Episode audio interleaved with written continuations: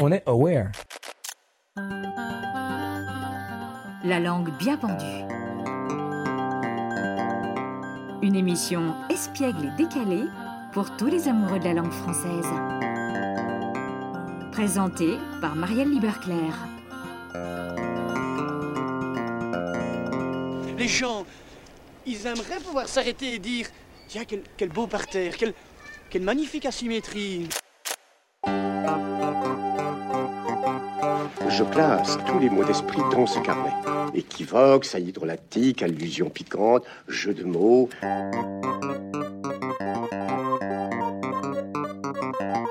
Mais dis donc, on n'est quand même pas venu pour beurrer des sandwichs. Bonjour et bienvenue à tous dans ce nouvel épisode de La langue bien pendue, le podcast des amoureux de la langue française. Tout d'abord, nos meilleurs voeux, meilleurs voeux à vous qui nous suivez déjà depuis euh, un peu plus d'un an maintenant. C'est Marielle qui vous parle. Nous avons enjambé l'an nouveau il y a quelques jours avec plus ou moins de facilité, de dinde au marron un peu indigeste et de gastroentérite. Euh, pour les Parisiens, ça aurait été un décembre un peu particulier, hein, rythmé par les manifestations sur la réforme des retraites, les longues marches sous la pluie et les rares bus bondés d'usagers mornes ou stressés. Mais au les cœurs, toute notre équipe est là et bien là, toujours pour vous parler d'un sujet qui nous fait toujours aussi chaud au cœur, la langue française. N'est-ce pas, Sandrine Campez? Bonjour. Aurore Ponsonnet Bonjour. Jérémy Graine? Bonjour. Et Jean-Philippe Mollet? Bonjour. Le français est-il juste une langue? Soit un moyen de communiquer entre personnes d'une même zone géographique ou un outil politique? A-t-on le droit de l'envisager comme évolutive, de la bousculer, de la questionner? C'est ce dont nous allons parler aujourd'hui avec notre invitée, Laëlia Véron. Laëlia est agrégée de lettres modernes, docteur en langue et littérature française, maîtresse de conférences en stylistique à l'Université d'Orléans. Elle adore Émile Zola, intervient en milieu carcéral, a créé un podcast intitulé Parler comme jamais, a plus de 38 000 followers sur Twitter. Définitivement pas un profil très classique. Nous la recevons aujourd'hui pour parler de son ouvrage coécrit avec Maria Candéa, Le français est à nous, petit manuel d'émancipation linguistique, sorti aux éditions La Découverte. Bonjour Laïlia Véron. Bonjour et ravi de venir à la langue bien pendue, hein, ravi de voir comment fonctionnent d'autres podcasts sur la langue française. Nous sommes ravis de, de, vous avoir. Vous venez de loin en plus, ça c'est d'autant plus oui, mais méritoire. Vous aussi, là, dans cette situation-là, tout le monde marche. oui, c'est ça, on est, on est, tous devenus de, de grands marcheurs. Euh, Est-ce que je peux vous demander quel est votre mot préféré de la langue française? Ah, des fois, moi là, j'ai un mauvais réflexe de linguiste quand on me demande ça. On dit non, mais on n'est pas là pour dire les mots qu'on préfère, qu'on aime ou qu'on n'aime pas. Euh, je sais pas, moi je pense que ça va, ça va varier, ça va dépendre des fois. Il y a des mots dont on aime se saisir dans certains moments.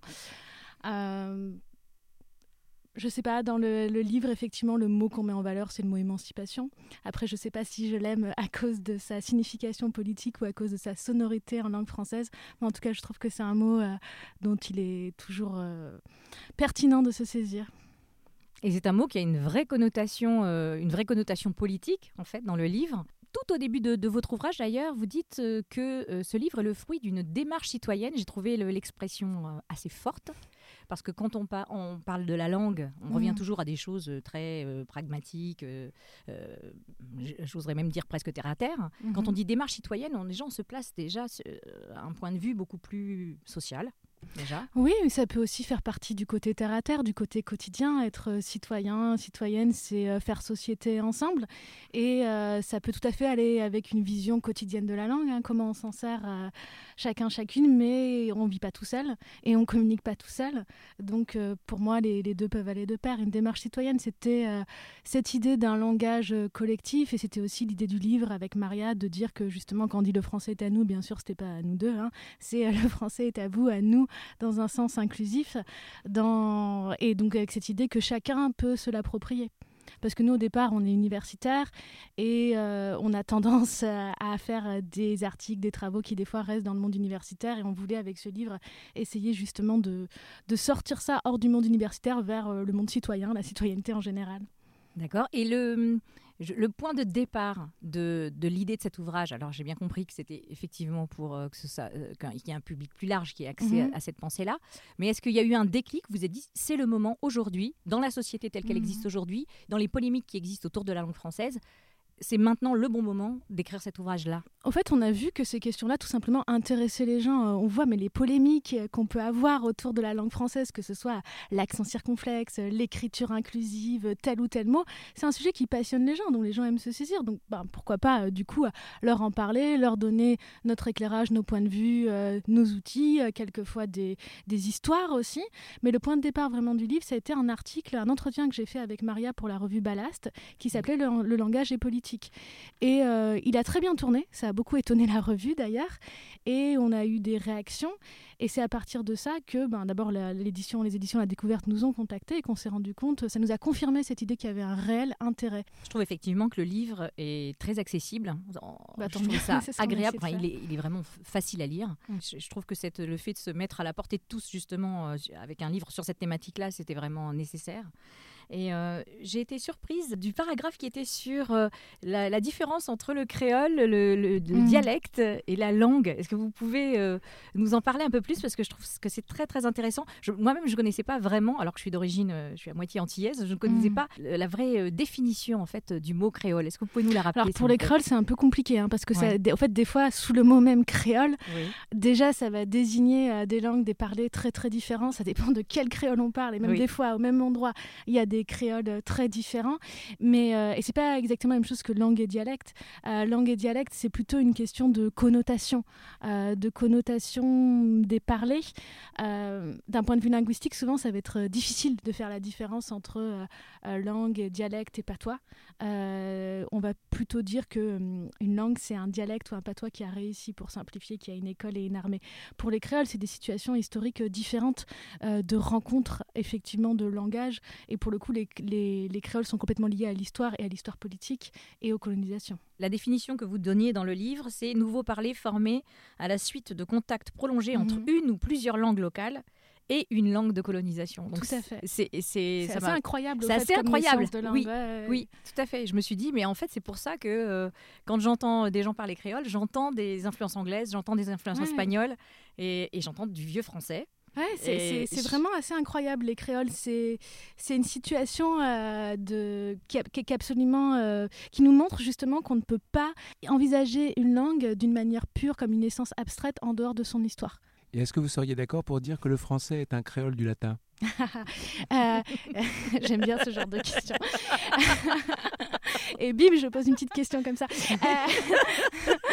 Au passant. Je suis mauvais, les gens vous le diront. Alors, est-ce que c'est un créole du latin? Bon, c'est pas le sens euh, alors là, ça va être le mot créolisé qui est des fois employé différemment de quand on parle des langues créoles créolisées, dans le sens tout simplement de rencontre de plusieurs langues.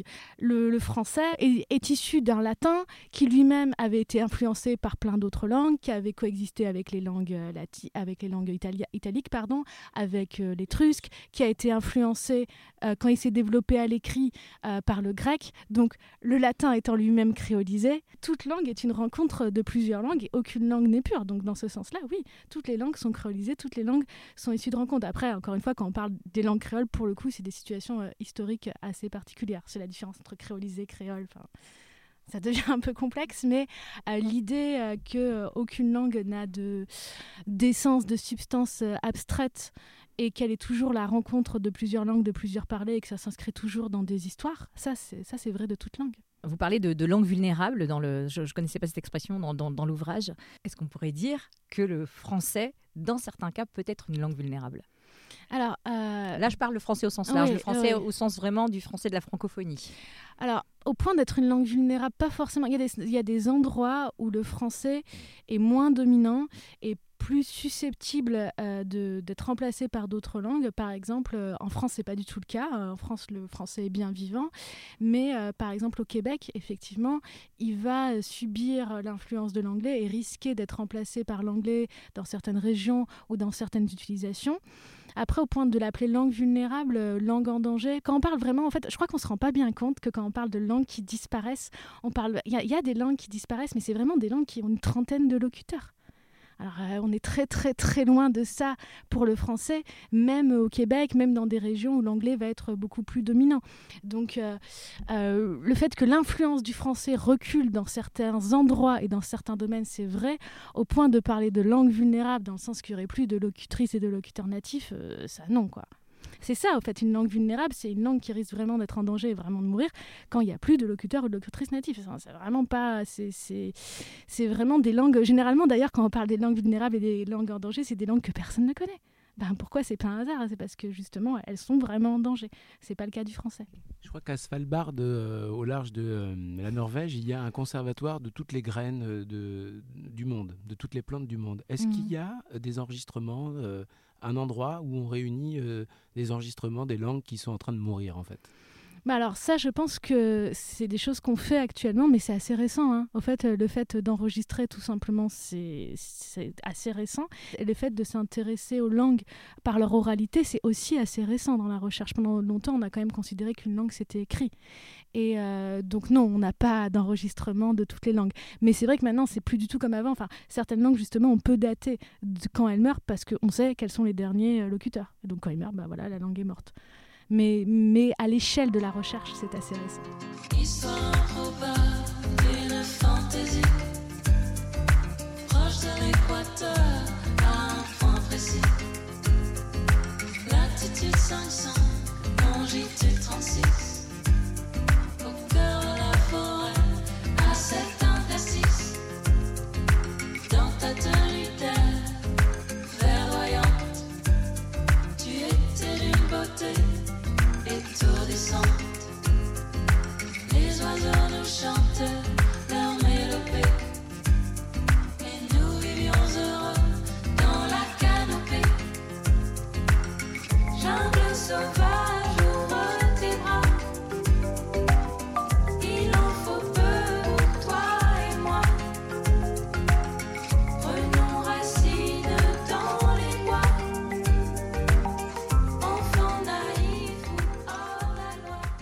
Néologismes, euh, pour Mhm. vous, c'est vraiment le signe en fait de la vitalité de, bah, de, de notre langue, de sa capacité à évoluer, à s'enrichir aussi des, des apports d'autres langues. Euh, parfois, on arrive à certains ex- excès. Est-ce que vous pouvez nous, en dire plus Oula, sur le, que- sur le souping? Qu'est-ce que le Ah. souping? Je ne sais pas ce que c'est personnellement. Ah, le souping, euh, ça c'est la, la, la, la mode des néologismes, des mots en ing, effectivement, qu'on fait pour faire anglais, alors que bah, pour faire brancher surtout, et pour faire anglais, alors que ce ne sont pas des mots anglais. Et généralement, ce sont les anglophones qui se moquent de nous. hein, Oui. Quand ils entendent nos souping, euh, qu'est-ce qu'il y avait, bronzing, euh, colunching, showering, euh, Bah, ça, je pense que ce sont. C'est pas le néologisme qui est en question ici, c'est le marketing pour euh, jouer à faire encore un mot en ing. C'est surtout ça. Et c'est des fois l'hypocrisie qu'il y a derrière. Il y avait quelque chose, je crois que c'était le slashing, pour dire le fait que hum, des gens vont cumuler un emploi, euh, souvent pour des raisons tout simplement de précarité économique. Et dire slashing pour faire genre euh, c'est cool, bon c'est bon, je pense que tout le monde voit bien l'arnaque. Et je crois que c'est ça qui énerve plus que, plus que le néologisme. C'est le, côté maquillage de coolitude pour masquer quelque chose qui n'est pas très cool. Vous, vous vous sentez un, un vrai devoir d'interpeller sur, euh, sur, ces questions, euh, sur ces questions qui peuvent être des questions polémiques. Vous êtes très active sur Twitter. C'est important pour vous de soulever ces questions qui sont, qui sont des questions un peu brûlantes, qui provoquent Mhm. beaucoup de réactions, et euh, de, de porter cette parole dans l'espace public. Vous êtes enseignante, donc vous, Ouais. parlez, on, vous parlez, on va dire, à déjà un peu à des spécialistes, des Mhm. étudiants qui, sont, qui sont vraiment des, des linguistes et où on passe des, des- linguistes Je vais professionnels. leur dire à mes étudiants que c'est des linguistes. Euh, en tout cas qui ont cette, euh, qui ont cette, euh, cette appétence et cette expertise. Et là, de porter cette parole devant monsieur et madame tout le monde, c'est quelque chose d'important pour vous? Oui, alors je sais pas si je dirais que c'est un devoir. Euh, c'est mon caractère. hein. On est, il y a des personnes ici qui aiment bien réagir aussi quand il y a des choses qui les interpellent. Euh, c'est mon caractère. Effectivement, c'est comme ça un peu que j'ai construit le compte Twitter parce que bah, j'ai vu que ça a intéressé les gens. Mais oui, en général. euh, euh, montrer ça, essayer de le montrer de manière accessible pour tout le monde essayer d'en discuter avec les gens, c'est quelque chose qui m'intéresse. Je pense que ça fait partie du, quand on parlait de démarche citoyenne tout à l'heure, ça fait partie du débat citoyen. Euh, S'interroger sur les mots qui nous entourent, sur les mots qu'on affiche, sur les mots qu'on nous adresse, c'est la, première étape d'un débat et d'un engagement citoyen. Nous allons tout de suite donner la parole à Dame Aurore, Aurore Poncenet. Aurore, vous allez nous parler de quoi, Dame Aurore, aujourd'hui? Des réformes. Oh là là, le français se meurt. On a désormais le droit de dire les haricots et d'écrire éléphant, photo et pharmacie avec un F à la place du PH. Et l'étymologie, on en fait quoi? On s'assoit dessus En hommage à notre invitée Laëlia, je fais un point sur la réforme des retraites. Comment ça, je ne connais pas mon sujet? Ah non, pardon, la réforme, ou plutôt les rectifications de l'orthographe de 1990. Déjà, avant toute chose, personne ne vous obligera à adopter la nouvelle orthographe. La nouvelle orthographe sera considérée comme correcte et si vous souhaitez continuer à écrire oignon ou oignon jusqu'à votre mort, personne ne viendra vous taper sur les doigts. Je vous jure. Vous êtes rassurés, c'est bon? J'ai sélectionné trois petits points de cette rectification. Tout d'abord, les accents circonflexes. Ouais, mais non, touche pas à mon circonflexe. Je suis circonflexe Sur le modèle de Je suis Charlie, vu sur les réseaux sociaux, je vous jure. Ouais, mais entre je me fais un petit jeune et je me fais un petit jeune, c'est différent, tu vois. Donc les accents, c'est hyper important. Voici la vraie nouvelle règle.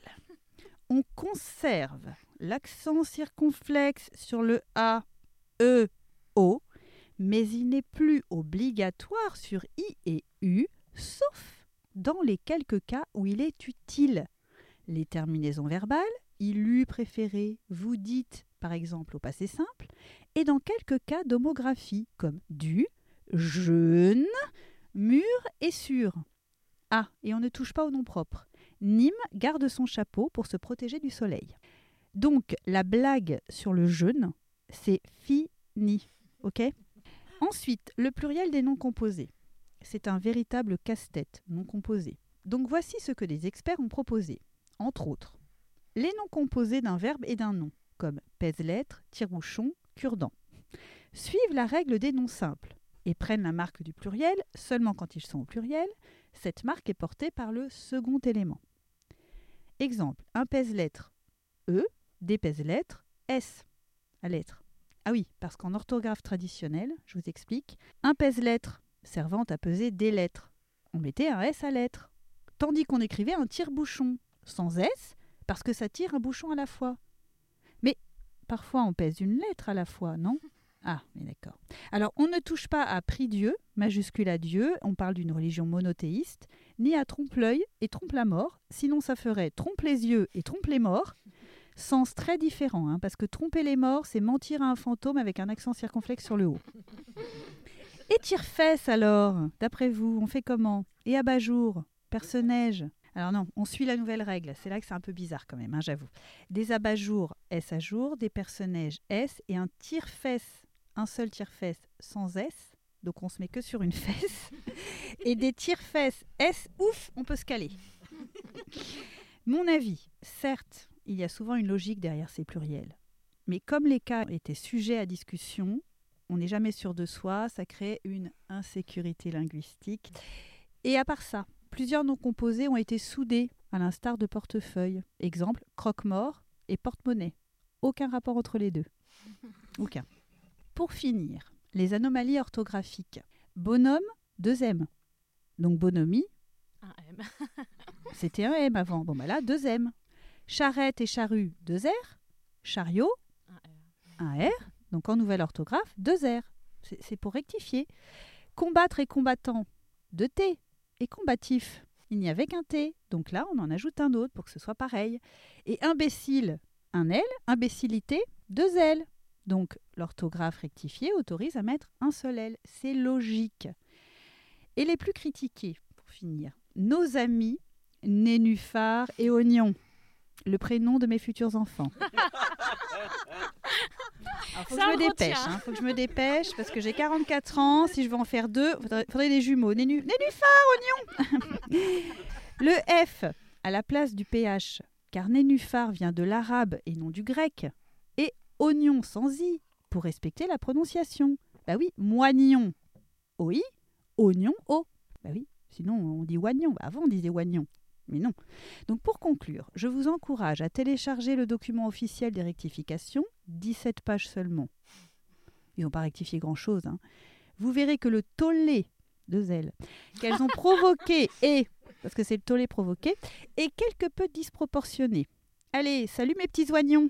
Alors là, Elia, qu'est-ce que ça vous évoque, ce, cette, justement, ces fameuses rectifications de 1990 dont Damoror vient de nous, vient de nous gratifier? Euh, Bah, c'est ce qui a été dit. Effectivement, il y a une disproportion totale entre le tollé qu'il y a eu et ce que proposaient vraiment euh, ces rectifications. Et c'est aussi pour ça qu'on a eu envie euh, d'intervenir. C'est parce que on voit qu'il y a une couverture médiatique qui est très souvent erronée. Et c'est aussi pour ça que des gens ont envie de venir sur les réseaux sociaux pour rectifier ça, pour le coup. Et là, Elia, quand j'ai lu votre livre, j'ai remarqué qu'il était écrit en orthographe rectifiée. Tout à fait. Ouais, ouais, il, il respecte, c'est indiqué, hein, il respecte les rectifications de 90. Et voilà, ce que j'aime bien, c'est ce qui a été présenté, c'est effectivement ces questions de, de logique. Euh, quand il y a deux mots qui sont quasi les mêmes, comment ça se fait que des fois on a une simple consonne et des fois une double consonne? Pour le coup, ça n'a aucun sens. Charrette et chariot, euh, enfin ça, c'est c'est vraiment un exemple qui me paraît frappant. Est-ce que quand deux mots sont quasi les mêmes comme ça, le fait de les écrire de la même manière, d'une manière logique, est-ce que c'est vraiment touché à l'essence de la langue française? Je ne pense pas. Alors la langue, dites-vous, est soumise à des modes. Mhm. Comme euh, d'autres euh, pratiques sociales, en effet, les êtres humains, dites-vous, fonctionnent par mimétisme à l'intérieur de leur réseau de relations. Et on se retrouve à finalement parler comme les personnes de notre, euh, de notre entourage. Oui, ça, je pense que c'est une expérience que tout le monde a pu avoir, non? Quand vous commencez, quand vous demandez ou quand vous demandez, mais d'où ça devient ce tic-là? Et puis au fait, vous l'avez imité de quelqu'un, que ce soit un mot, que ce soit une manière de prononcer, de traîner euh, à une voyelle ou quelque chose comme ça. On est tout le temps en train de s'entre-imiter, c'est sûr. Des, des expressions aussi qu'on peut. sûr. Une expression, moi que je trouve savoureuse, je la reprends et Ouais. je la remets à ma main. Ouais, Et oui. ça fait partie aussi de- du côté vivant de la langue. Alors maintenant parlons un peu grammaire. Vous dites qu'il y a une grammaire implicite et explicite. Ouais. Alors qu'est-ce que qu'est-ce que vous entendez par là? C'est quoi la grammaire implicite? A priori, je pense que la grammaire explicite, ça va être celle qui est enseignée euh, scolairement, celle qui est enseignée à l'école. Et euh, la grammaire implicite, c'est celle qu'on peut déduire de nos manières de parler. Et des fois, elles ne correspondent pas. Parce que des fois, on va nous dire que certaines choses ne sont pas françaises, ne sont pas grammaticales, alors qu'on les emploie tout le temps. Typiquement, quand certaines grammaires vont indiquer comme une faute le on à la place du nous. De Oui. fait, on emploie tout le temps le on à la place du nous. Oui. Et ça devient absurde de le nier. Et des fois, c'est particulièrement absurde. Des fois, les ouvrages les plus normatifs, c'est les ouvrages de français langue étrangère. Et ça fait des, des décalages qui sont des fois assez marrants, mais qui peuvent plonger certaines personnes dans, dans des, dans des égarements quand elles se rendent compte que ce qu'on leur a appris ne correspond pas vraiment à la manière de parler. Typiquement, quand on apprend bah, le passé simple comme euh, un temps qui est utilisé à l'oral euh, alors que non, et ou quand on apprend encore une fois ben, que euh, on ne peut pas employer le on à la place du nous alors qu'on le fait tout le temps. Et ça fait vraiment des fois des cas d'incompréhension qui sont, qui sont assez drôles. Par exemple, un ami d'origine tunisienne qui était venu qui comprenait pas euh, Stip. Quand dit Stip m'a dit ça, il croyait que c'était un nom propre, par exemple. Euh, Maria Candea, Maria, ma co-autrice, me, me racontait que quand elle était venue en France, elle est d'origine roumaine, son père, dans sa famille d'accueil, lui avait dit euh, euh, on se fait la bise. Et elle, pour elle, tout simplement, la bise, vu qu'elle avait appris le français que dans les textes littéraires, c'est se trouva fort dépourvu quand la bise fut venue. Donc elle était qu'est-ce qu'on va faire? On va faire du vent froid? C'est- bizarre les, les traditions en France. Donc c'est très bien d'apprendre le français. Il y a des textes littéraires. On ne peut pas dire que c'est que le français se réduit à ça et on ne peut pas euh, réduire la grammaire du français à une grammaire dans des exemples archi choisis, archi normés et qui sont en réalité très restrictifs. Vous pensez aussi qu'il faut arrêter euh, de d'embêter les, les petits enfants peut-être qui disent euh, je vais au coiffeur. Ben, c'est, je comprends, je veux, je veux pas, c'est, toujours un peu ambigu le rapport à la norme. Je veux pas dire qu'on s'en fout de la norme parce que ce serait hypocrite de dire ça. On est dans une société où, de fait, euh, maîtriser les normes, c'est important. Et par exemple, maîtriser les normes orthographiques, moi, j'ai aucune envie euh, d'être la prof de fac qui dit ah, écrivez comme vous voulez. Non, de fait, on sait bien que quand on envoie un CV, s'il est bourré de fautes, euh, qu'on considère ça euh, comme des fautes qui, qui devraient être euh, négligées ou pas, de fait, elles sont pas négligées, elles sont sanctionnées. Donc euh, je ne pense pas qu'on s'en fiche de la norme. Et je suis aussi enseignante et j'adapte mon enseignement aux situations. Et donc non, des, des fois, je vais indiquer aux gens que euh, telle manière de parler ou d'écrire risque d'être sanctionnée dans tel contexte. Donc la norme, elle existe et on peut pas faire comme si elle n'existait pas. C'est juste comment on la prend en compte, comment, comment on réagit à ça. Nous allons tout de suite donner la parole à notre styliste de la langue, Sandrine Campez, qui va nous, nous régaler, je pense, de quelques savoureux euh, mots, parfois un petit peu anciens, ou des mots qu'on redécouvre pour décrire une réalité euh, complètement quotidienne. Alors, on parle beaucoup d'orthographe, mais je trouve que l'on néglige un sujet au moins aussi important, et je pense que personne ne me contredira autour de cette table, c'est le vocabulaire. Je trouve intéressant d'essayer de réintégrer, ça et là, quelques mots un peu oubliés, délaissés, parce qu'ils sont jugés littéraires ou rares. En fin de compte, ce n'est pas si difficile que ça de les employer, la preuve. Cette semaine, c'était la reprise. Alors, je ne sais pas vous, mais moi, j'aborde la rentrée. Non, non, j'adore pas. J'aborde. A-B-H-O-2-R-E. Oui, désolé, c'est comme ça que ça s'écrit. C'est-à-dire que je déteste, j'exècre. Parce que moi, j'étais bien pendant les fêtes, à main patronisée chez quelque amphitryon pour faire bonne chère, fuyant les températures yémales, c'est-à-dire hivernales. Et oui, yémal quand il fait froid. Certes, quelques huîtres ont été la cause d'états valétudinaires, c'est-à-dire maladifs, bon, disons-le clairement, de grosses gastro. Voilà pour les propos liminaires, introductifs. Ce mois de janvier, en tout cas pour les Parisiens, les Franciliens, voit toujours ces transports perturbés. Rien ne semble pouvoir apaiser l'ire, que dis-je, le courroux d'un certain nombre de professions qui se manifestent par le truchement, c'est-à-dire par l'intermédiaire des syndicats. Il faut dire que le gouvernement, après avoir louvoyé, hein, tergiversé, propose des mesures jugées superflues et même superfétatoires. Le moins que l'on puisse dire, c'est que les propos venus d'en haut n'ont pas lénifié, autrement dit apaiser les esprits, tant s'en faut. Qu'ils semblent minoritaires, celles et ceux qui, naguère, faisaient le panégyrique, le dithyrambe, l'éloge du président de la République. Donc, pour aller à un rendez-vous, eh bien, c'est une gageure, oui, un pari hasardeux. Arrivera, arrivera pas. Encore faut-il attraper le bus idoine qui nous conduira peu ou prou à destination. Ou investir, comme c'est mon cas, dans une bonne paire de chaussures de rando. Entre le bus et mes pieds, ce sont certainement les seconds qui feront preuve de la plus grande célérité. À Paris, les nombreux embouteillages renforcés par la situation ont encore mis à mal notre édile, Madame Hidalgo, objet de moult vitupérations, de plus en plus vilipendée par les habitants de la capitale. Brisera-t-elle l'anathème qui la tient loin de nos bras? Je crois que non. La bonne nouvelle quand même, c'est que les gens se regardent, oui, dans le métro, et même ils devisent, c'est-à-dire qu'ils discutent de choses et d'autres. Alors attention là, il va y avoir une avalanche de A. Certains sont même d'humeur affable, voire accorte, c'est-à-dire agréable. Je n'irai pas jusqu'à parler d'alacrité, de gaieté, car il subsiste parfois dans l'air un parfum d'acrimonie, c'est-à-dire d'aigreur. Mais lorsqu'on se retrouve serré comme des sardines à 19h sur la ligne 1, au diable la fêterie, on ne fait plus de manières. Et le manque à gagner, hein, parlons-en. En ces temps troubles, surtout quand on est indépendant, mieux vaut avoir thésaurisé, c'est-à-dire économisé, mis de l'argent de côté, à l'instar du célèbre Harpagon, grand thésauriseur devant l'Éternel. Espérons que les commerçants et les restaurateurs ne subissent pas trop la morosité ambiante. Je rappelle à toutes fins utiles que le jour le plus déprimant de l'année est, je ne sais pas si vous le savez, le lundi 20 janvier. Espérons donc que les commerçants et les restaurateurs entendront tintinabuler à l'envie la petite cloche annonçant l'arrivée de clients en masse. Une pensée aussi aux organisateurs de spectacles qui ont parfois été contraints d'annuler les dix événements. Tout cela a peut-être rendu atone leur développement, ou pire, obéré, c'est-à-dire endetté leurs finances.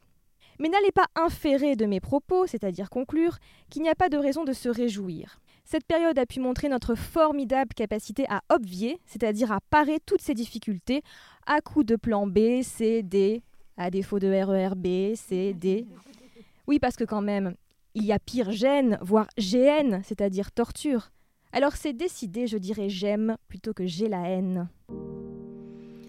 Dites-le moi du bout des lèvres, je l'entendrai du bout du cœur.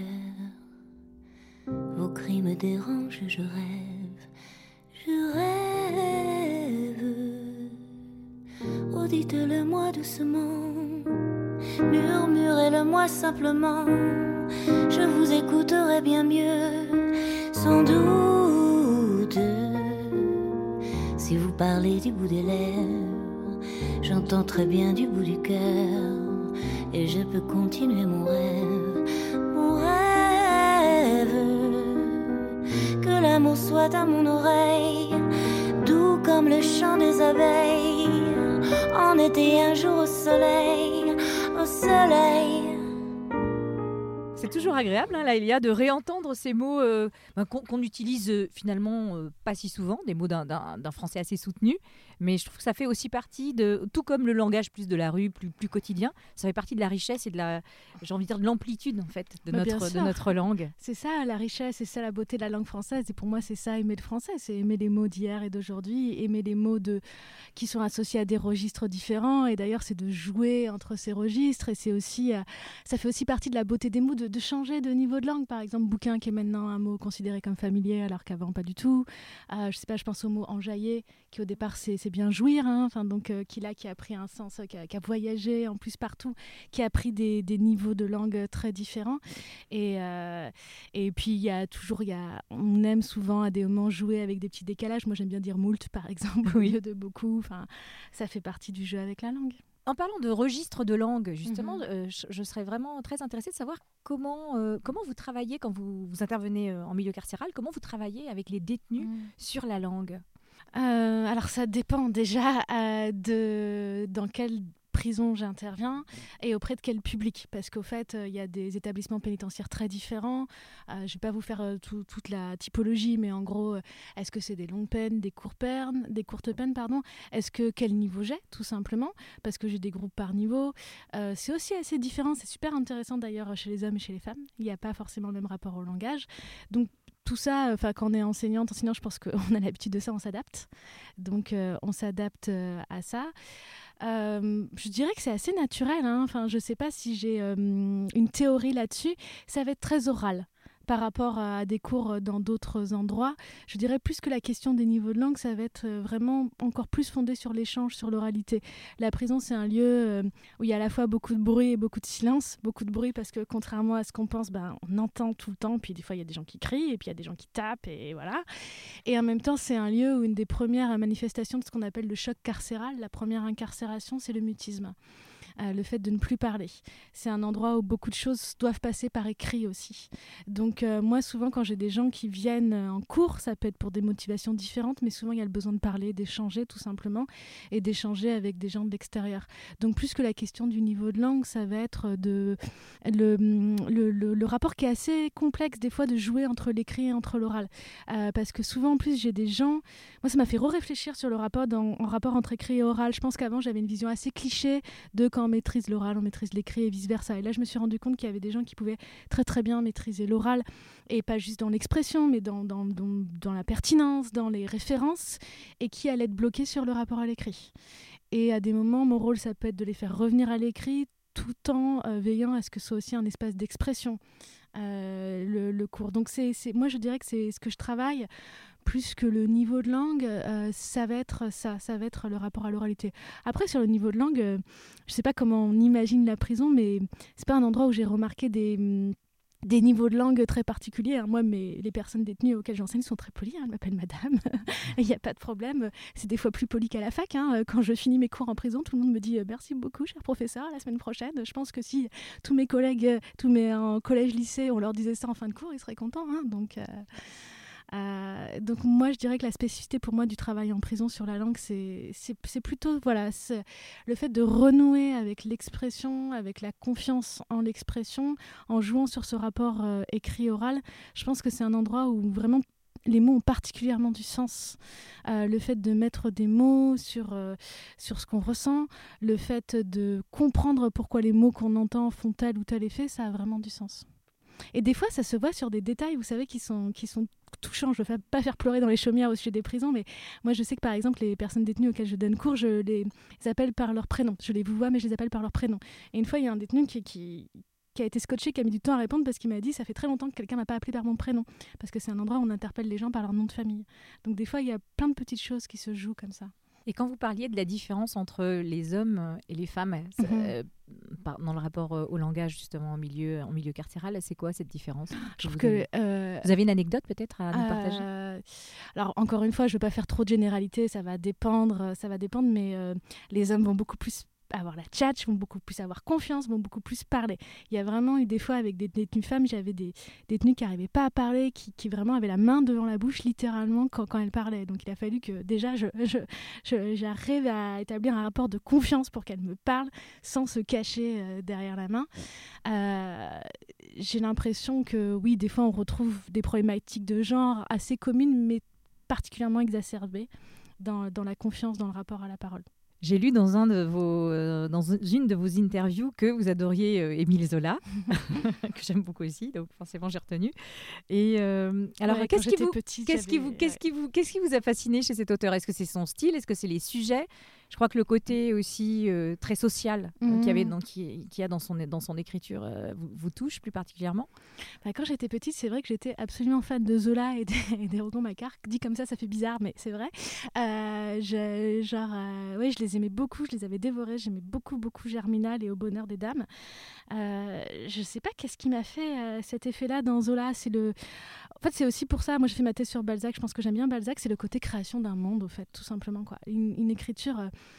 hyper ambitieuse. Euh, c'est des auteurs qui euh, avaient quand même pour but de dépeindre toute la société et de créer des mondes et de faire surgir des mondes. C'est, incroyable Zola quand les halles qui surgissent, le grand magasin qui surgissent. Enfin, je, trouve ça très fort et euh, c'est vraiment le geste de création, l'ambition du geste créateur. Euh, Pour le coup, à des moments, on peut se moquer de la maladresse qu'il y a, qu'il y a, le côté des fois un peu grossier qu'il y a, mais il faut oser justement créer ça. C'est, c'est le contraire du nombrilisme, euh, enfin pour le coup, de, d'être centré sur soi. Et je sais pas, quand on est enfant, moi tout simplement le côté romanesque, le côté, euh, ça, ça, ça me donnait envie de, euh, de dessiner par exemple ce qu'il écrivait, ça, ça donnait envie de recréer à partir de sa création. Et vous n'étiez pas rebuté par les longues descriptions, parce que Zola est quand même un spécialiste des longues, longues descriptions euh, de lieux, de, de contextes, etc. Moi, je trouve que c'est ce qui donne de la richesse à ces romans. Ouais, je trouve qu'il Mais- arrive à les faire de, de manière, euh, de- d'une manière très animée, un peu peut-être plus que Balzac. hein. Je me rappelle par exemple les descriptions dans, dans Au bonheur des dames, euh, quand il fait les descriptions de vente et de vêtements, etc. La première description du magasin là, qui, est, qui est complètement médiée par le regard de Denise. Comment elle s'appelle C'est Denise? Denise Oui, je crois, que, c'est Denise. Je crois que c'est Denise. Oui, Qui le personnage regarde, principal, oui, c'est euh, Denise. qui- C'est médié par son regard et par euh, du coup il on a à la fois la description des étoffes et l'effet que ça lui fait, l'effet qui est d'ailleurs très physique, très sensuel et qui va préfigurer sa relation d'ailleurs avec Mouret. Ah, voilà, il arrive complètement à les animer. Je trouve ça, je trouve ça très fort. Je vais donner maintenant la parole à notre ami Jérémy Graine. Il est un petit peu foufou, comme d'habitude, mais, euh, mais il, nous, il nous interpelle hein, sur des choses. Nous sur des choses. Manipule mot, oh, la manipulation par les mots, oh. Aujourd'hui, nous allons parler de l'expression politiquement correcte. Dans un article, oui, hein, dans un article pour Slate.fr paru en 2017, le journaliste Florian Bardou nous raconte les sources de l'expression américaine politically correct, dont politiquement correct est une transposition littérale. Dans les années 80, aux States, de jeunes chercheurs et étudiants prônent la déconstruction du langage pour en retirer la violence symbolique qu'elle véhicule contre les minorités et les opprimés, afro-américains, femmes, homosexuels, amérindiens, handicapés, etc. Par exemple, ce mouvement demandait le remplacement d'Indians par Native Americans, qu'est-ce que je parle bien anglais, de men par les termes plus neutres person ou human dans les noms composés tels que mankind, qui signifie humanité. Ce mouvement a donné naissance à des litotes qui sont passés dans le langage courant comme en France non-voyants ou personnes de petite taille. Encouragés par l'élection de Ronald Reagan en 1981, des néoconservateurs s'emparent du sujet et désignent les tenants du politiquement correct comme les nouveaux fondamentalistes. Cette dénonciation du politiquement correct est reprise en France dès les années 90 par des journalistes et des intellectuels de gauche et de droite. Depuis une dizaine d'années cependant, elle devient un instrument de manipulation très souvent utilisé par l'extrême droite. Le postulat de départ est le suivant. À cause du politiquement correct, de sa dictature, il serait devenu impossible de faire de l'humour léger ou d'exprimer publiquement certaines vérités critiques importantes concernant des minorités ou des opprimés tels que les musulmans ou les femmes, par exemple. Les personnes qui empêcheraient de tenir ces propos le feraient uniquement pour deux raisons, soit par peur de choquer, soit par aveuglement fanatique. Vous n'êtes pas d'accord avec moi C'est parce que vous êtes un gauchiste fanatique, multiculturaliste, avec un couteau entre les dents et qui aime manger des enfants blancs. Vous trouvez que mes propos sont dangereux parce que porteurs de haine c'est parce que vous êtes pudibond, lâche, et que vous ne respectez pas la liberté d'expression. Vous avez sûrement le portrait de Staline tatoué sur la fesse gauche. La loi française est... oui, vous y avez pensé aussi, vous l'avez fait, lire La loi française est très claire. Il est délictueux de tenir publiquement des propos racistes parce que le passé nous a appris que ces propos pouvaient provoquer des petits problèmes pas cool cool, comme la guerre par exemple. Cela n'empêche pas l'auteur du livre L'Empire du politiquement correct, le courageux Jedi québécois Mathieu Bock-Côté, d'être chroniqueur au Figaro et d'être invité sur plusieurs grandes chaînes de radio et de télévision françaises.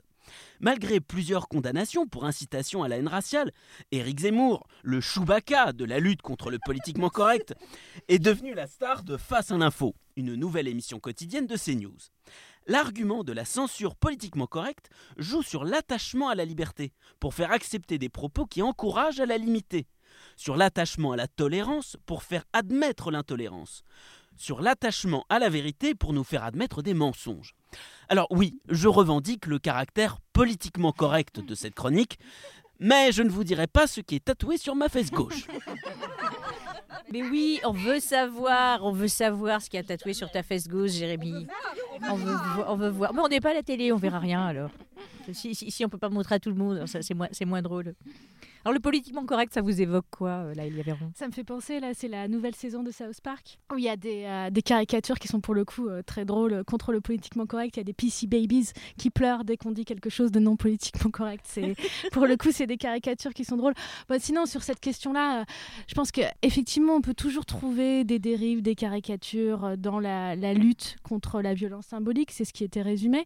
C'est pas pour autant que cette lutte n'a pas, n'a pas d'intérêt. Il y a plusieurs choses à dire. C'est déjà, moi je pense que la, la question de la violence symbolique des mots, c'est une question qui est importante, mais c'est une question qui a un sens tant qu'on ne la limite pas justement aux mots. Euh, le fait de, de- de réfléchir à ce que les mots veulent dire, à ce que les mots impliquent, c'est intéressant pour justement faire autre chose que des mots. Et euh, c'est dans ce contexte-là que c'est intéressant. Ça doit jamais se limiter simplement aux mots. Sinon, c'est du marketing. Pour le coup, c'est des opérations comme. C'est toute la question de. euh, pour moi, il ne s'agit pas seulement de féminiser les mots, euh, mais de, de voir ce que ça peut impliquer philosophiquement derrière, de se poser comme sujet dans le langage, de s'impliquer dans ce qu'on dit et du coup d'avoir des conséquences très matérielles. Sur après l'hypocrisie des attaques contre le politiquement correct, bah voilà, ça, ça a bien été démontré. C'est le côté les gens qui n'ont jamais hurlé aussi fort, on ne peut plus rien dire. Et euh, pour, euh, pour la question de l'humour, je pense que justement, euh, on a assez de, possibilités et plein de gens nous le prouvent de faire de l'humour sans passer par, de, fait, oui, des, stéréotypes qui sont, qui sont assez oppressifs.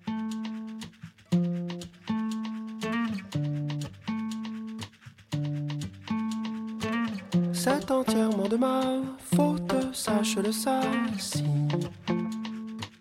Nous deux, ça chancelle souvent. Non, ce n'est pas de ta faute, ça aussi. Nous deux s'attendent de temps en temps.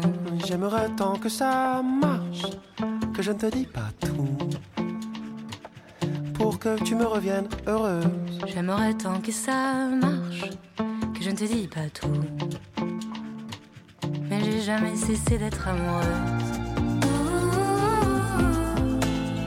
Alors j'attends que la vie passe, que le temps fasse son effet. Et j'ai peur quand j'y pense d'oublier qui j'étais. J'attends. Vous dites par exemple dans le livre que le dictionnaire de l'Académie française n'admet pas le mot chirurgienne, mais je suis, j'en avais les, les bras qui m'en tombaient. Ouais, alors, euh, effectivement, euh, l'Académie, euh, là, je sais pas s'ils l'ont mis à jour ou pas, parce qu'ils ont quand même accepté certaines féminisations. Mais de toute façon, l'Académie va tout le temps vous dire que certains mots n'existent pas et ne sont pas français, alors que vous allez trouver non seulement dans l'usage, mais aussi dans la littérature chez les plus grands auteurs. Alors, il y a bien entendu des mots féminisés que l'Académie n'accepte pas. Il y avait chirurgienne, donc vous pouvez avoir pharmacienne, mais pas chirurgienne. Alors que voilà, on va le retrouver dans d'autres dictionnaires, on va le retrouver dans du Malraux, dans du Camus, dans l'usage courant, donc ça n'a aucun sens de dire que ça n'existe pas. Bien sûr que ça existe, c'est juste un choix politique du dictionnaire de l'Académie de dire que ça n'existe pas. Et euh, ça montre d'ailleurs à quel point le critère du dictionnaire n'en est pas un. Vous savez, le, le réflexe que, qu'on a tout le temps en mode, euh, bah, est-ce que pour savoir si un mot existe, faut regarder dans le dictionnaire, bah, lequel? Suivant le tel, ou tel dictionnaire, vous allez le trouver ou vous n'allez pas le trouver. Et d'ailleurs, des fois, vous allez aussi le trouver avec des définitions euh, différentes. Et des fois, les dictionnaires sont, sont en retard sur l'usage. Il y avait un exemple moi, qui m'avait fait, euh, qui m'avait beaucoup surpris, c'était le mot crevard. Euh, si je vous dis crevard, par exemple, pour vous, qu'est-ce que ça veut dire? C'est quoi un crevard? Un avare, quoi. Voilà, un, un Navarre, radin. un radin, etc. Et ben, je- dans les dernières éditions, si je me trompe pas, du Larousse et du Robert, c'est quelqu'un qui va crever. Euh, c'est euh, un bébé qui n'est pas très en forme. Et c'est plus du tout, c'est plus du tout adapté à l'usage. C'est même pas marqué comme usage vieilli. En politiquement correct, c'est un non-vivant. Bah non vivant, il est quand même vivant. hein. C'est juste qu'il a pas trop de chance de le rester. quoi. Enfin, Un mal en point. Un mal en point. Ah oui, ouais, mal en point. Un moribond, quoi. Donc voilà, les dictionnaires font toujours des choix. Les dictionnaires, à des moments, euh, c'est le principe d'un dictionnaire d'être forcément un peu en retard par rapport à l'usage. Mais euh, il y a certains dictionnaires, comme l'Académie, où ça devient grotesque. Il y a euh, les mots qui sont féminisés, qui ne sont pas admis. Mais il y avait aussi, par exemple, se baser sur, ou une base. pas- ils veulent absolument qu'on dise se fonder sur, et ils disent que se baser sur n'existe pas. Ben, encore une fois, moi, mon réflexe, c'est de regarder dans le trésor de la langue française, de regarder dans le TLF, et de voir qu'on a je ne sais combien d'exemples littéraires des plus, des plus attestés qui nous disent que bien sûr, ça existe, c'est employé. Alors Jean-Philippe Mollet va... Vous allez nous parler de quoi, Jean-Philippe Mollet, aujourd'hui? Padam, padam, pam, pam, pam, pam, padam. Citoyens, citoyennes, en ce 20 Nivose, en 228 du calendrier révolutionnaire, la parole est à vous. Pourquoi, à votre avis, Rouget de Lille, l'auteur de la Marseillaise, a-t-il préféré écrire contre nous de la tyrannie, l'étendard sanglant élevé, au lieu de l'étendard sanglant de la tyrannie élevé contre nous C'est une question éminemment politique. La fin du XVIIIe siècle est une période d'engouement pour les nouveautés de toutes sortes, techniques, philosophiques, scientifiques et stylistiques. Et en 1792, l'inversion des mots dans la phrase est à la mode. Les amis de l'inversion sont aussi les amis de la Révolution. Les amis de l'ordonnancement classique des mots, sujet, verbe, complément, sont aussi les amis de l'ordre monarchique et par conséquent les ennemis de la Révolution. La langue suit le pouvoir et les révolutionnaires, comme les rois avant eux, ne manqueront pas de s'y intéresser. Pour les contemporains, la question est la suivante. Faut-il répandre les idées révolutionnaires dans les langues régionales ou, au contraire, faut-il défendre l'unité nationale en n'utilisant qu'une seule langue, celle de Paris, en renouant paradoxalement avec le centralisme monarchique Et la question pour l'organisation politique est la même. Fédéralisme ou centralisme? Alors au début, eh c'est plutôt l'option fédéraliste, hein, disons une conception souple envers la diversité linguistique qui est choisie. L'Assemblée nationale constituante est plutôt favorable à une monarchie constitutionnelle. Et le 14 janvier 1790, elle décide de traduire tous ces décrets dans, je cite, tous les idiomes qu'on parle dans les différentes parties de la France. Car si la loi est la même pour tous, et c'est une nouveauté révolutionnaire, que cette égalité devant la loi, il faut la mettre à la disposition de tous, c'est-à-dire compréhensible en langue locale. Et oui, parce qu'à l'époque, sur les 83 départements, il n'y en a que 15 dans lesquels les habitants parlent exclusivement le français, c'est-à-dire la langue officielle des rois de France. Sur le reste du territoire, il y a une bonne trentaine de langues différentes, principalement des avatars de la langue d'Oil, comme euh, le picor ou le corésien, et des variétés de la langue d'oc, le gascon et le provençal, et puis d'autres langues. Le problème, c'est que ça coûte cher toutes ces traductions, et que la mode est plutôt à l'unité. Par la suite, c'est l'option inverse, c'est-à-dire le centralisme qui s'impose. Pourquoi? Ben, D'abord parce que la contre-révolution est puissante et que la révolution se radicalise, particulièrement après la tentative de fuite du roi en juin 91. Et puis parce qu'on commence à parler d'instruction publique et d'école primaire pour diffuser le français. Et c'est Talleyrand lui-même qui s'y colle. Il présente un rapport en septembre 1791 à l'Assemblée. Il dit J'imite pas très bien euh, Talleyrand. Les écoles primaires vont mettre fin à cette étrange inégalité. La langue de la Constitution et des lois y sera enseignée à tous. Et cette foule, écoutez bien, de dialectes corrompus, dernier reste de la féodalité, sera contrainte de disparaître. La force des choses le commande. Un comité d'enseignement public est créé pendant que les événements s'enchaînent.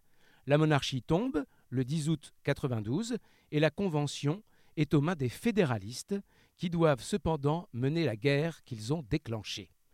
L'armée française est devenue une armée nationale Et sans être un éminent stratège sorti de Saint-Cyr, on peut comprendre que sur le terrain, il vaut mieux que les soldats comprennent la langue dans laquelle les ordres sont donnés. C'est- plus efficace. euh, Alors on retrouve euh, ces forces contraires dans les conclusions du comité d'enseignement public.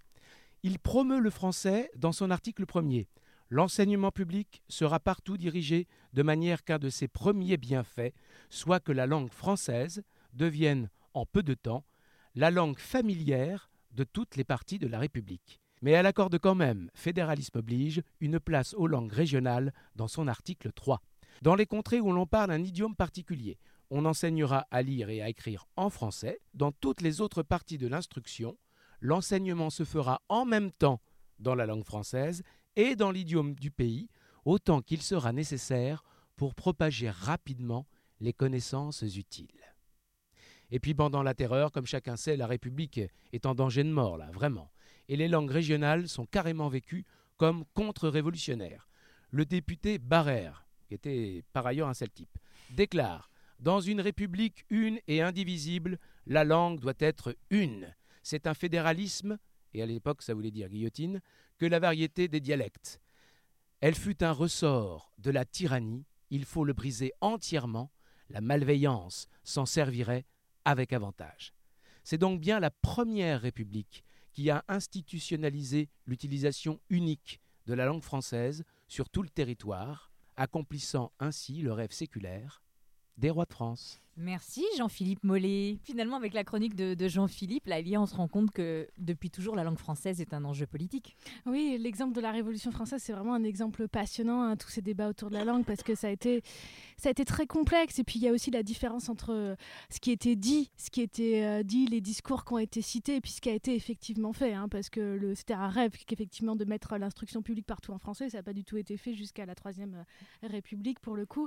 Et euh, il y avait aussi des débats qui se posaient. C'était la question de penser que le français était une langue de classe, était la langue du roi. Et euh, ce qu'on peut voir là comme un horrible jacobinisme de l'imposer, c'était vu par certains, après on peut en débattre de si c'était un bon choix politique, comme la façon de la rendre au peuple. Et avec l'idée que euh, le fait que hum, ce ne soit pas donné au peuple, c'était aussi euh, contre l'idée d'unité nationale. Au fait, quand, on débat des langues régionales, j'ai l'impression que souvent on fait le parallèle avec la Révolution française, alors que la situation n'est pas du tout la même. À l'époque, effectivement, avoir une certaine unité linguistique du territoire, euh, même si on peut encore une fois débattre de la manière dont c'était fait et théorisé, bah, de fait, c'était important pour qu'on se comprenne. C'était pas du tout la même chose euh, de, de vouloir le répandre à ce moment-là. Puis encore une fois, ça a été dit, le moment où la contre-révolution était puissante, le moment où il y avait la guerre, par euh, la guerre aussi à l'extérieur. Et euh, maintenant, où de fait, on a une unité linguistique, on se comprend et où on pourrait très bien euh, favoriser, enseigner les langues régionales sans que ça mette en péril cette unité linguistique-là. Mais c'est toujours assez compliqué. C'est un, un débat qui se retrouve aussi dans la francophonie par rapport aux ex-pays colonisés. Euh, un débat, est-ce qu'il fallait garder le français, qui était la langue inu- de la- issue de la colonisation, mais qui permettait aussi de se comprendre entre différents pays, ou est-ce qu'il fallait favoriser d'autres langues plus locales, favoriser d'autres langues qui auraient, auraient permis aussi de se comprendre C'est effectivement, on retrouve toujours ces mêmes débats politiques. Dans les colonies, dans certains pays, puisque les, le- le- les frontières euh, Mm. des pays, particulièrement en Afrique, correspondent pas aux, aux frontières des langues, Ouais, ça ben, fait- ça- dans certains pays, c'est carrément la langue véhiculaire. Mm, mm. C'est-à-dire que euh, d'une région à une autre, Ouais, il faut parler fait. français pour, euh, pour pouvoir se- être compris. Après, après, il y a d'autres langues qui pourraient aussi jouer ce rôle de, de langue véhiculaire, quoi. mais euh, euh, des langues plus locales. Mais oui, effectivement, l'exemple de la Révolution française montre que quand des gens nous disent mais vous n'allez pas toucher à la langue, elle est comme ça depuis 2000 ans ou 3000 ans, vous n'allez pas mettre vos questions de politique dans la langue, ben, ça ne date pas de maintenant, hein. c'est pas nous qui avons inventé ça. Et d'ailleurs, c'est assez fascinant, je trouve, pendant la Révolution française, alors qu'on pouvait se dire que les révolutionnaires avaient autre chose à faire, de voir qu'il y avait ces débats sur la langue, ces discours. Des fois, il y a des discours que moi je trouve très beaux d'ailleurs. Il y avait aussi les débats, tout, tout ce qu'on tout on parlait par rapport au politiquement correct, mais ils étaient très politiquement corrects, les révolutionnaires. Ils voulaient rebaptiser euh, tous les mots et notamment re- renommer pardon, plutôt tous les mots issus un peu de, de la royauté, par exemple, euh, que ce soit autour de la monnaie, que ce soit autour du nom des villes. Euh, Il y avait certains qui avaient proposé qu'on ne dise plus un royaume, mais un loyaume, par exemple. Donc c'était Hein, le politiquement correct, c'est pas maintenant, c'est pas les féministes, hein, c'est peut-être Robespierre, on ne pensait pas, mais voilà. Euh, ça, ça montre à quel point, en fait, dès qu'il y a des périodes de, de changement politique, quand on se saisit de la politique, ben, on se saisit de la langue. Alors, il y a au moins une loi, enfin une décision euh, révolutionnaire qui euh, doit vous plaire, c'est que pendant ce temps-là, eh bien, l'Académie française. Ah, elle a été supprimée. Elle a été supprimée. Tout à fait. Mais oui, tout à fait. Ce mot a été supprimé. D'ailleurs, il y a eu des bastons autour du dictionnaire. Effectivement, il y a qu'il a été réédité après, mais avec un avant-propos, etc. Mais oui, elle a été supprimée. Et pourquoi est-ce qu'on a, euh, pourquoi est-ce qu'on a encore ce vestige de la monarchie? Je suis bien d'accord. Resupprimons l'Académie française. et rendez l'argent et rendez les épées et les diamants sur les épées là. Je pense qu'ils vont adorer, ils vont adorer entendre notre proposition. Mais ils entendront pas. Ils, ils entendent plus quoi. Alors là, là, Elia Véron, vous avez créé euh, votre podcast sur la langue française qui Mhm. s'appelle Parler comme jamais. Est-ce que vous pouvez nous en dire quelques mots, s'il vous plaît? Ah oui, et ben, tout à fait. On l'a créé, euh, on l'a lancé cet été. Donc du coup, le premier, euh, le premier épisode était en septembre. Ben, c'est tout simplement euh, ben, quand on s'est rendu compte avec Maria que on avait pas mal d'échanges et de retours autour de notre livre, et ben, on a eu envie de, de continuer. L'idée aussi, c'était de de continuer à décloisonner la recherche. Euh, d'à chaque fois, bon, on n'a pas forcément, les invités, c'est pas toujours forcément des chercheuses et des chercheurs, mais quand même de parler un peu de la recherche, de la rendre accessible, en continuant à avoir la perspective du livre qui est à chaque épisode de déconstruire un cliché sur la langue. Euh, par exemple, le dernier épisode, c'était sur les accents, et le cliché, c'était bah, quand on parle bien français, on n'a pas d'accent qu'on rencontre souvent. hein. Enfin, ça, c'est vraiment quelque chose qui est souvent dit, euh, euh, que j'ai vu, souvent vu écrit sur, euh, sur les réseaux sociaux. Et euh, voilà, donc c'était essayer de déconstruire cette idée-là, essayer de se demander d'abord est-ce que c'est possible de ne pas avoir d'accent? Donc Ouais. on part toujours d'un cliché qu'on essaye de déconstruire et on en discute avec des invités en essayant de, de, voilà, de donner quelques pistes de réflexion autour de ça. Je voulais rebondir sur ce que vous avez dit sur le- les accents. Mhm. Euh, les comédiens, par exemple, euh, j'en connais certains qui avaient un fort accent du Sud quand ils Mhm. sont montés à Paris pour euh, pouvoir exercer leur métier. Ils ont travaillé avec des coachs pour perdre leur accent parce que euh, bah, les agents, les gens du métier leur disaient non, mais avec ton accent à couper au couteau, c'est pas possible. Tu vas, tu vas avoir que des rôles ultra typés, mais tu Mhm. pourras jamais jouer un, un jeune premier, celui qui embarque la fille dans sa belle voiture. et, euh, et je trouve ça vraiment, euh, je trouve ça triste en fait. Oui, il y a certains métiers, effectivement, comme euh, ça va être tous les métiers autour euh, des acteurs, des actrices, mais aussi dans les médias, Oui. où on demande effectivement de perdre un certain accent et de prendre un accent qui est l'accent dominant actuellement, l'accent de la norme, l'accent dit standard, qui va être en gros l'accent des personnes, pour résumer, hein, en Ile-de-France, qui ont un certain capital culturel. Oui. Et ça va l'accent de la télé, quoi. l'accent, des présentateurs du journal télévisé. C'est ça, exactement. C'est quelque chose qui va avec une certaine vision euh, très monolingue de la France, avec l'idée qu'effectivement, il y a une bonne façon de parler, une façon de parler standard, et ça se manifeste notamment dans notre rapport à l'accent. Merci beaucoup, là, Elia Véron. C'était, passionnant. Merci de votre joie et de votre enthousiasme. C'est vraiment très, très agréable. J'avais envie de, de terminer euh, euh, ce podcast avec euh, une phrase de votre livre que je, que je trouve euh, très belle. Ensemble, nous pouvons entretenir notre goût ou prendre goût à manier notre langue et nous pouvons oser nous interroger sur ses rouages. Donc l'amour, c'est pas forcément euh, la non remise en cause. C'est ça que je retiens de, Non, de ce L'amour, ça dit. peut aller avec la prise de conscience. Exactement. Donc merci, merci infiniment de votre présence, d'être venu jusqu'à nous. Merci, à tous nos chroniqueurs, merci, euh, à Jérémy, merci à, à Aurore, euh, Dame Aurore, merci à, à Sandrine Campez, à Jean-Philippe Mollet. Nous vous retrouvons dès le mois prochain pour un nouvel épisode de La langue bien pendue. Euh, allez jeter une, oreille euh, attentive à, parler comme jamais, le, podcast de Lalie Aveyron. Et c'est avec toujours autant de bonheur qu'on viendra euh, vous chuchoter plein de choses autour de la langue française le mois prochain. Merci et encore très très belle année à vous tous. C'était La langue bien pendue. Une émission Remix Radio de et avec Aurore Ponsonnet, Sandrine Campez, Jean-Philippe Mollet, Jérémy Graine et Marianne Liberclair. Générique original et montage, Bruno Chantepie. But I beg your pardon, my lord, but in my opinion, I am sure, mais alors I am tout à fait sure que c'est un coup de fantomas.